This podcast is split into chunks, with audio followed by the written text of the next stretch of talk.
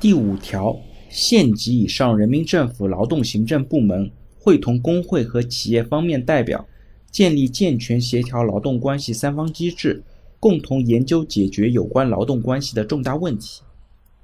这条指的是呢，相关政府部门需要会同工会和企业方面的代表，来共同形成协调劳动关系的三方机制。但明显呢，在实践当中，我们也发现三方机制的作用呢，还是有待加强的。